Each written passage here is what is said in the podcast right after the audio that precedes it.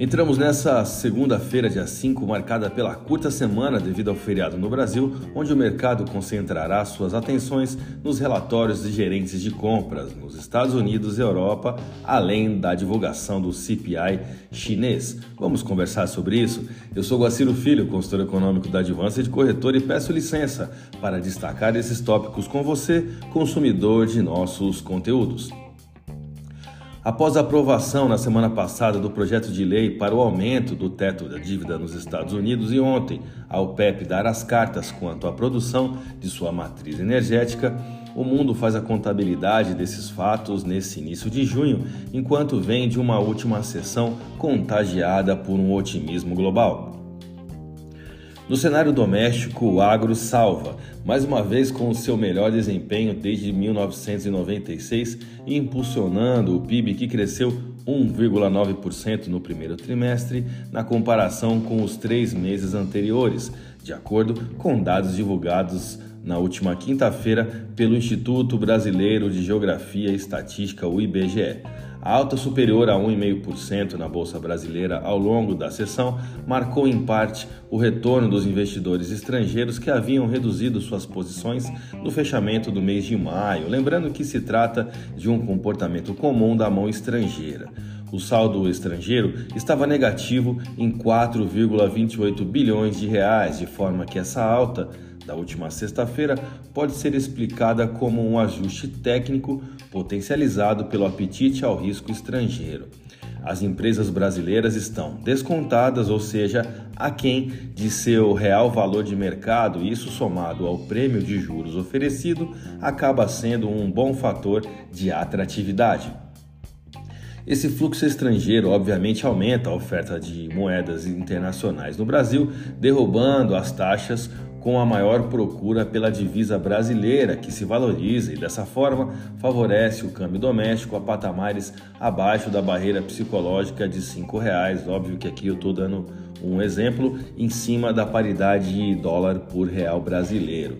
Os mais otimistas comemoraram o fim do risco de calote e argumentam que uma moderação nos salários e um aumento na taxa de desemprego podem permitir que o Fed pule um aumento da taxa de juros nesse mês pela primeira vez desde que iniciou sua agressiva campanha de política monetária, há mais de um ano atrás.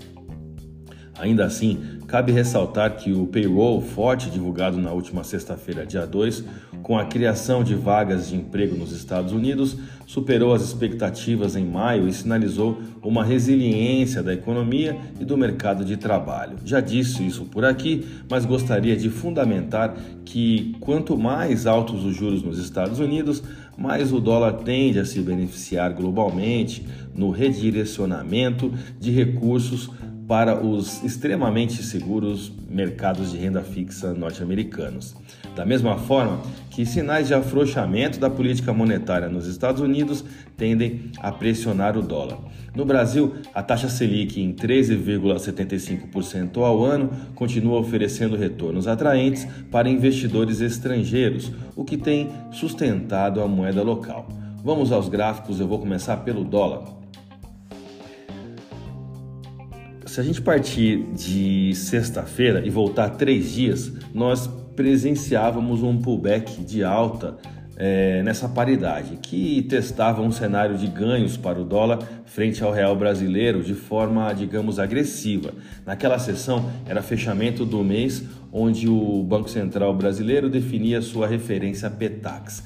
Já no último pregão, o de sexta-feira, dia 2, tivemos configurado pelo nosso retângulo e projetando a taxa spot abaixo da barreira psicológica de R$ reais, uh, assim como também né, abaixo da média móvel de curto prazo em 49736 taxa spot, essa citada, no qual também corresponde praticamente ao nosso pivô, que é nada mais nada menos do que o ponto de equilíbrio.